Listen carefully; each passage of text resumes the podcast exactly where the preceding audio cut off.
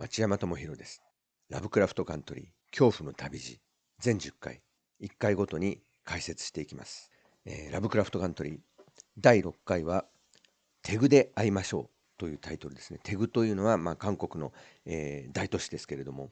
今回はですね、えーずっとアティカスにトラウマのように、えー何度もなんというか思い出されてきたあのジアという名前の、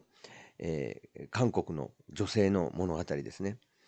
えー今までも第1回からずっと通してこのジアはアティカスが背負ったものとしてですね、えー登場してきますけれども今回は彼女が一体どういう人でどのような形で、えーアティカスと会ったのかが描かれます。はい、映画はいきなりですね極彩色の美しいカラーの昔のハリウッド映画から始まります。画面に映るのは若かりし頃のジュディ・ガーランドですね。で「チャンチャンチャンウェンチャートゥリー」っていうあの非常に有名な歌ジュディ・ガーランドのもうずっと、えーまあ、代表曲の一つですねトロリーソングが、えー流れています。はい、それはまあ非常に有名な、えー若草の頃というですね、えー1944年の MGM 映画です。はいえーこれの現代が「えーと Meet Me in セントルイス」というセントルイスで会いましょうというタイトルなんですね。で今回の「テグで会いましょう」はそれの、まあえーまあ、パロディになっていますね。でこの映画館は、まあ、韓国の映画館で、まあ、テグの映画館でしょうね。はい、で1949年というふうに出ますけれども1949年というのはあの朝鮮戦争の始まる直前ですね。でこの「ミート・ミン・ザ・セントルイス」を見ていたジアは誰もいない映画館でジュディ・ガランドのように歌って踊る自分を想像します。これはものすごく、えーこのラブクラフトカントリー今まで見てきた中でもですね、えーこの第6話はすごい話でしたね。このジュディ・ガーランドという、まあ、ハリウッドの女優さんは最近もジュディ虹の彼方にという映画でですね、えーまあ、その悲惨な、えーまあ、子役時代からですね、まあ、ドラッグを与えられて、えー寝ないで働くようにですね覚醒剤を与えられてでそれだと眠れないので今度は睡眠薬を与えられるという、まあ、地獄のような、えー子役時代からですねどんどん壊れていくまでがジュディ虹の彼方にで描かれてましたけれどもそのジュディ・ガーランドとこのジアという韓国の女性を重ねていくというですねすごいことをやっています。このラブクラフトカントリーはですねどのエピソードも、えー現代のこととか、えーいろんなことをこのラブクラフトカントリーの中に重ねていくというその一つの物語で、えー二重三重に重ねて3つ4つのことを同時に描いていくということをやっています。えー今回もすごい韓国とハリウッドをつなげていくというですねまあすごい内容になってますね。でこのジアはその韓国のまあ家の中で伝統的な家でですねお母さんと一緒にキムチを作っています。はいえーそれを見ると非常に仲の良い母子のように見えるんですけれども、まあ、父親がいないんですね。で死んだということは説明されるんですがで早く学校出ればいいのにと、ね、看護師学校に行ってるらしいんですねジアは。でお母さんが、ね、男はいないからこの家は周りに差別されるのよと。まあ韓国独特のその男尊女卑社会独特じゃないですね日本もそうですが、はい、のことが説明されますけれどもそこで男を連れてこなきゃダメよっていうんですね。っていうのはその向こうを連れてこいってことなのかなというふうにも思うんですけれども。で看護師学校でいろんなお見合いをするんですね。集団見合いを。なんというかネルトンみたいなことをねこのジアは。ところが彼女はなかなか、まあ、いい男性に巡り会えないんですが。でやっとですね一人の男性を、まあ、捕まえてですね自宅に連れて帰ります。そしてセックスが始まるんですけどこの時一瞬あれ？と思うのはずらっと並んでるろうそくの一つに火をつけるとろうそくが一斉に全部のろうそくに火がつくんですねこれどういうことだろうと思っているとまあ2人がセックスしているとですねこのジアの尻尾が生えてくるんですねしかもその尻尾がですね、えー彼女のですね、えー目とかですね、えー口とかですね、えまあ、いろんなとこから出てきて9本の尻尾が出てきてこの相手のセックスをした相手の男性のまあ性器を吸い取るんですね。これはキュービーの狐というやつですね。えーキュービーの狐というのはまあ日本では非常にまあよく知られた話ですけれどもね、あのー9本のまあ尻尾がある狐が、えー女性にまあ化けてですね、えーまあ賜物前というね、えー、平安時代に、まあ、そういう女性がいてそれが、まあ、中国から来たキュービーの狐の化身だったという話がありますね。で各地にその火山があるところにですね、えー、まあ、すごく強烈な、えー、まあ、人を殺してしまうようなガスが発生しているところは大抵殺生石といってこのキュービーの狐の死体だと言われていますけれども伝説がね。でもともとは中国の話でですねこのキュービーの狐は。その紀元前11世紀に殷という国がありまして、えー、そこにダッキという非常に美しい、えー、女性がいたんですけれどもそれその女性に、まあ、見入られた、えー、王様が国を滅ぼしてしまうという伝説があります。あちなみに七肉林というのは、まあ、そこから出てきたんですね。あの肉林というのは肉が林にこう枝からぶら下がってた状態らしいんですけども、はい、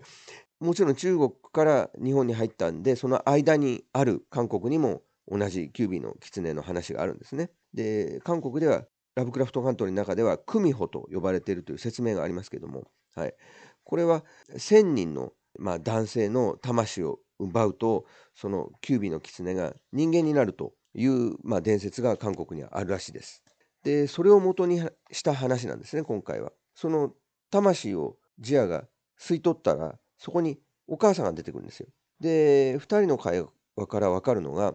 そのもともとまあ普通の娘だったんだけれどもあのキュービーの狐が取り付いたんだと。で100人の魂を吸い取ると人間になれるとその前の普通の娘になれるというような説明があるんですね。だからこの娘を取り返すためにこのお母さんはこのキュービの狐の化身であるジアに男を次々と誘っては、えー、その魂を吸わせているという話なんですね。でなんかそのキュービの狐を呼び込んだのはムーダンというふうに説明されるんですがムーダンというのは韓国独特のシャーマニズムですね、えー、だから悪魔払いとかをする人たちのことですね。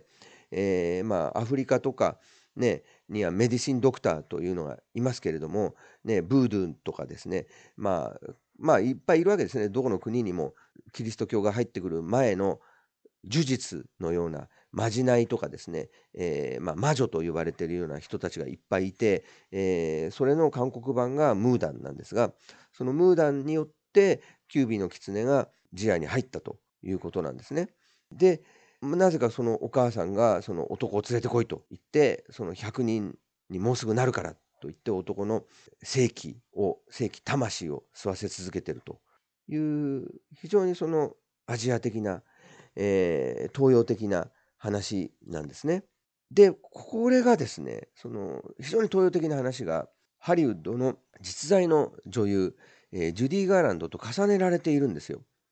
でこのジアはジュディ・ガーランドに非常にその憧れていて、えー、自分を投影しているところがあるんですがジュディ・ガーランドという人もこのようにですねこの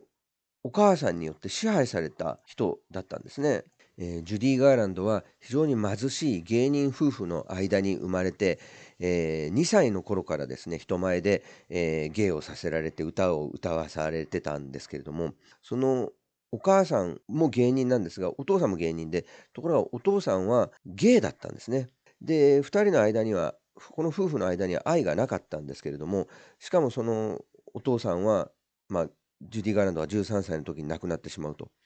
でこの母親はジュディ・ガーランドを、まあ、使ってですね、まあ、金を稼ごうとして徹底的に働かせたと。でその彼女に覚醒剤を与えてねえー、眠らないで働かせるのと同時にですね痩せさせるためだったらしいんですけれどもで眠り薬も与えてね覚醒剤ずっとやってるから寝られないから睡眠薬も与えてでこのジュディ・ガーランドを母親が自ら薬中にしちゃったんですね。これはひどい話ですね。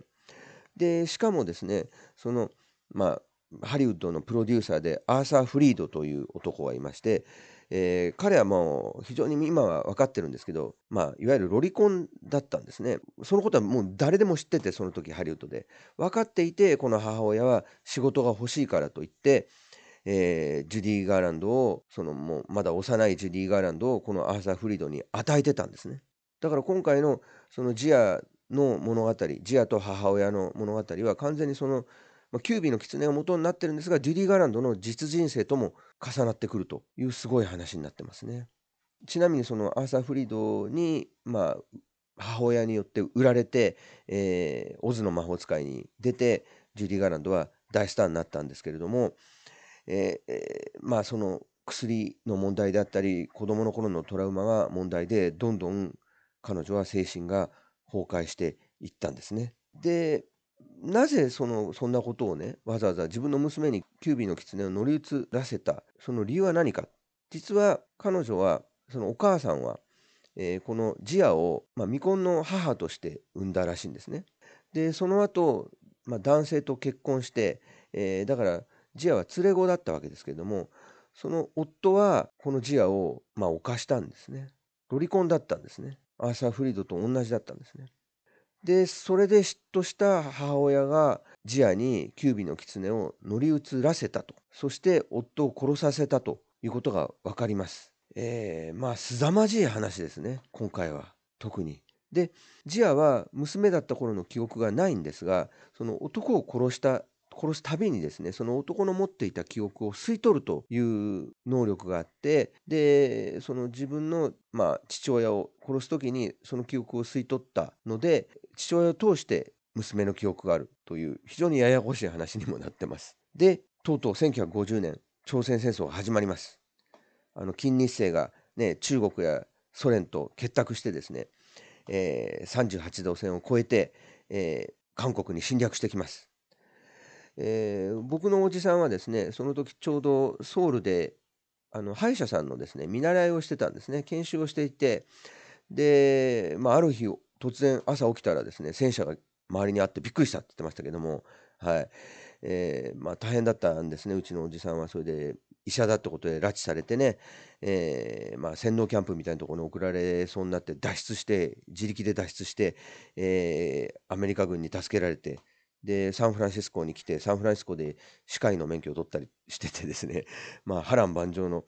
人ですね、うちのおじさんはね、あの東京大空襲に待ってるんですよ、その頃あの韓国人は日本人だったから、えー、日本の文京区の高校に通っててですね、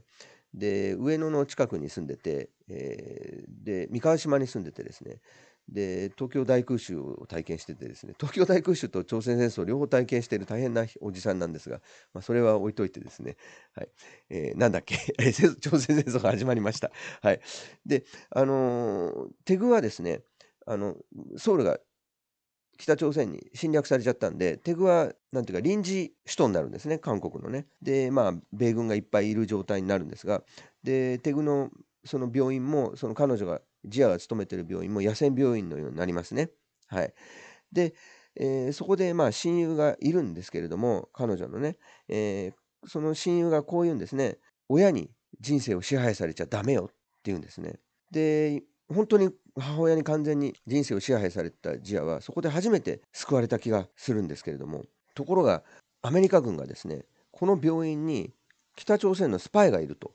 疑い始めるんですよ。で誰がスパイなんだと言って、えー、この看護師たちをですね拷問し始めるんですね。殺し始めるんですよ。これこんなひどいことをアメリカ軍がその韓国のその民間人に対してしたのか？びっくりすると思うんですね。これ見た人は。これしたんですよ。実際に。これですね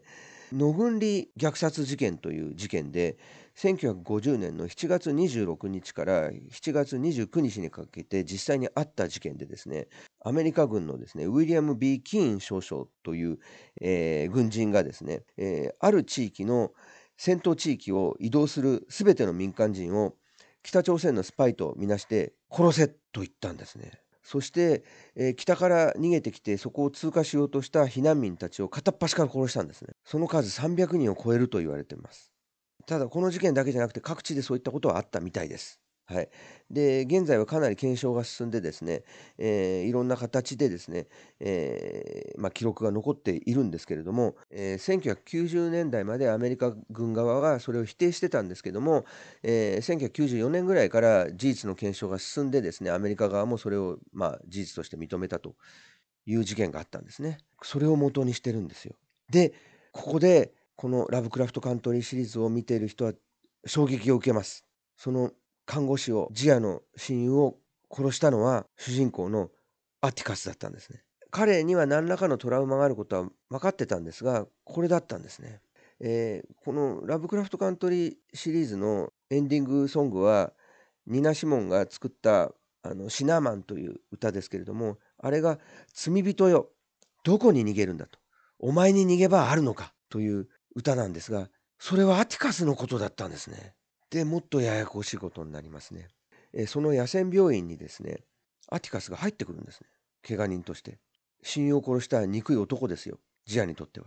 ところがこのアティカス夜になると泣いてるんですね。メソメソしくしく泣いてるんですね。彼はですねまあ、眼鏡をかけていて目が悪いわけですけれども近眼でね。で、まあ、本を読んでいて。で眼鏡が割れちゃったから読めないと。言ってジアに読んでくれって言うんですねでそれがモンテクリスト博なんですよこれは父親のモントロースが読んでた本ですね。アレクサンドル・デュマの岩窟王ですよ。ねえー、無実の罪で島流しにされた男がそこから脱出して大金持ちになって復讐を誓うというあのディーン・藤岡が ディーン様がドラマでやってたからみんな知ってますよね。はい。まあそれを読んでるんですがそれをこうあともうちょっとで読み終わるんだと言うんですけれどもそうすると突然ですねストーリーを語り始めるんですねジアが。最後にはあの元婚約者だったメルセデスと、まあ、添い遂げるのよとまた結ばれるのでもそれはあまりにもできすぎた話ですよっていうふうにアティカスに言うんですねそうするとアティカスはそれは映画のエンディングだよって言うんですね。ハリウッド映画のエンディングだよ。ハリウッドエンディングだよ。でも原作は違うよって言うんですね。ここがねちょっとね僕分かんなくてね。っていうのはハリウッドでも何度も何度も映画化されてるわけですよ。モンテクリスト博って。ミュージカルにまでなってるんですけども、えー、ハッピーエンドになったやつがどれを指してるのかちょっと分かんないんですよ。どれだろう？具体的にちょっと分かんなくて。まあ、でもハリウッドはそういうことをやりがちだよねと。ね、何でも、ね、非文字みたいな話でまでね、話までハッピーエンドにしちゃうとこですからね、ハリウッドっていうのはね。えー、ホーソンのね。はい。でもね、えー、1948年にミュージカル版が作られててですね、えー、1951年にも1934年にもハリウッドでこのね、モンテクリスト博は映画化されてるんですけど、ハッピーエンドバージョンはどれのことを指してるのか分かんないんですが、まあ、その話をして、そこで、ここで分かるのは、えー、ジアは、こいつは冷酷な、ね、私の親友を殺した冷酷なアメリカ人だと思ってたら、どうも違う彼は物語を愛する人なんだと分かるんですね。でも私も映画を愛してると。2人とも映画とか小説とか現実と違うものの中に救いを求めてるんだと。もしかしたら自分と似たような魂の人なのかもしれないと思い始めるんですね。そこからこの2人は恋に落ちていくわけですね。そこでアティカスはとうとう本当のことを言いますね。僕は父親に虐待されたんだと。モントロスにね。でモントロスが虐待した理由っていうのはモントロス自身がその自分がゲイなのにそれを受け入れられなくて、えー、っていうのはまあすでにこの段階では分かってるわけですけどその部分がジュディ・ガーランドの父親がゲイだったことともつながってくるんですね。だから僕は小説に逃げ込んでいたんだと。まさにそれはジアもそうなんですね。で、2人は同じような心の傷を持っているんですね。ここでですね、モンテクリスト博から引用がありますね。死に最も近い体験をしたから、生の喜びを知ることができる。これはもちろんそのね無実の罪で島流しにされた、えー、モンテクリスト博が、まあ、最後の方で語る言葉なんですけれどもこれはもうアティカスのことを言っていてアティカスはスパイとして彼女の親友を殺したことをやっぱりものすごい罪の意識に思っててもう眠れなくて毎日泣いてるんですね。でもちろんそのアレクサンドル・デュマという人が黒人であって父親があの有名なナポレオンのもう最も強かった軍人だったことは、えー、ここでも語られますね。はい、もうありとあらゆるその、えー、文学や映画が複雑に絡み合った話なんですねラブクラフトカントリーは。で今回はラブクラフトネタがないと いう問題もありますが、えー、それ以上にいろいろあるからいいんですけれども。で親によって傷つき戦争によって傷ついたジアとアティカスはとうとう結ばれます。その時にジアがこう言いますね。こんな私たちだって人間になれるのよ。なろうとすれば。なりたい人になれるのよ。って言うんですね。そこで2人が結ばれる時に映画のスクリーンの前で2人は抱き合ってでスクリーンにまあ白い光が映写されるとつまりこの2人は映画の中にいる形になってるんですね。映画の中にいる映画を見る映画の主人公に感情移入する物語にのめり込むっていうのはなりたい人になろうとすることですね。心に傷があって自分を受け入れられない人たちにとって物語は救いなんですね。ところが母親はこう言います。お前なんかに誰かに愛される資格はないんだ。いつかお前の尻尾が彼を殺すよ。とにかく徹底的に否定してくるんです、この母親は。でも、この母親が言ったことは本当になりますね。尻尾が暴走してアティカスを殺しそうになります。えー、その時にですね、アティカスの過去も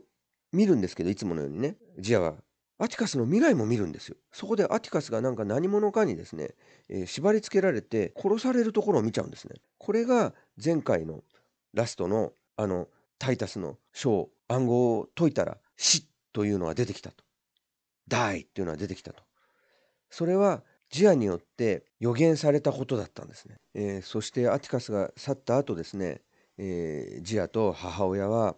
えー、雪山に暮らすですね、えムーダンに会いに行きますけどもこのムーダンがなぜか小池百合子みたいな人なんですが、はいえその時背景でずっと聞こえてくるのはですね、えジュディ・ガーランドが、え晩年にですね、え語った自分の人生の、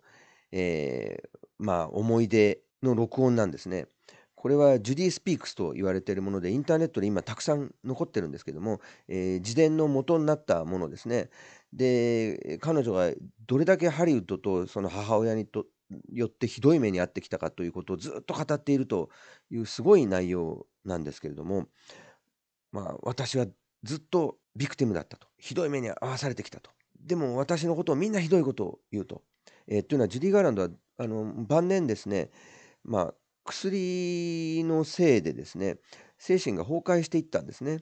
で仕事をできなくなってしまってでハリウッドからは追い出されてね、えー、でコンサートとかも全部途中でですね続けられなくなったりしてね、えー、それでみんなからひどいこと言われたんですね。もうまともじゃない。ちゃんと仕事ができない、ね、壊れてると言われ続けて。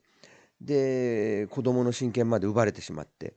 もう何もかも失っていったんですけどジュディ・ガーランドは。まあそれはあのこの間のジュディ虹の彼方に描かれてる通りですけども。でそれをずっと語っているんですね。まあ今回は本当にヘビーなヘビーな内容でしたね、えー、その朝鮮戦争における虐殺もそうだしこのキュービの狐の話とハリウッド女優ジュディ・ガーランドの悲劇の結びつきというのもまあちょっと考えつかない普通だったら考えつかないような話ですね。えー、ただこのジュディ・ガーランド自身がそういう人生を送ったことを知らないとちょっとわからないですよね今回は。完全にそのジュディ・ガーランドの悲劇的な人生を知ってることを前提にして、えー、作られていると。それがわからないと何なのかこの最後のね誰かの女性の語りは一体何なのかとかですねなぜジュディ・ガーランドのミュージカルが出てきて、えー、じゃあジュディ・ガーランドに憧れてるのかとかですねそういうの全然わからないのでまあこれは本当にそういう映画的教養が非常に必要な話だったと思います。はい、でこれ監督はですね俳優だった人ですね。えー、これ女性監督なんですけどヘレン・シェイバーという人でこの人昔サム・ペキンパー、えー、監督のバイオレントサタデーに出てたりした人なんですけども、え、その後監督に転身してですね、え、ものすごい量の、え、テレビの、まあ、ドラマの監督をずっとしてる人です。で、最近もウエストワールドとかですね、あのドラマ版のスノーピアサーとかですね、えそういうのを精力的に演出してる、え女性監督です。で、このバイオレントサタデーは黒人の監督、え女性の監督、えそういったえー、今まであまり仕事を与えられなかったような人たちをあえて起用してでなおかつ黒人の問題女性の問題ゲイの問題、えー、そういった歴史の陰で特に1950年代という時代の中で日本や韓国やアメリカで押しつぶされてきて、えー、声を与えられなかった人たちのまあ声をですね、えー、霊的なものとして、えまあ、会期の枠組みの中で、えー、その声をですね皆に聞かせようとしているというまあすごい志の高い、えー、ドラマだと思います。えー、ということでこの先ジアがアティカスにどう絡んでくるのか、えー、その辺もですね非常に楽しみな、え、ラブクラフトカントリーです。ではまた。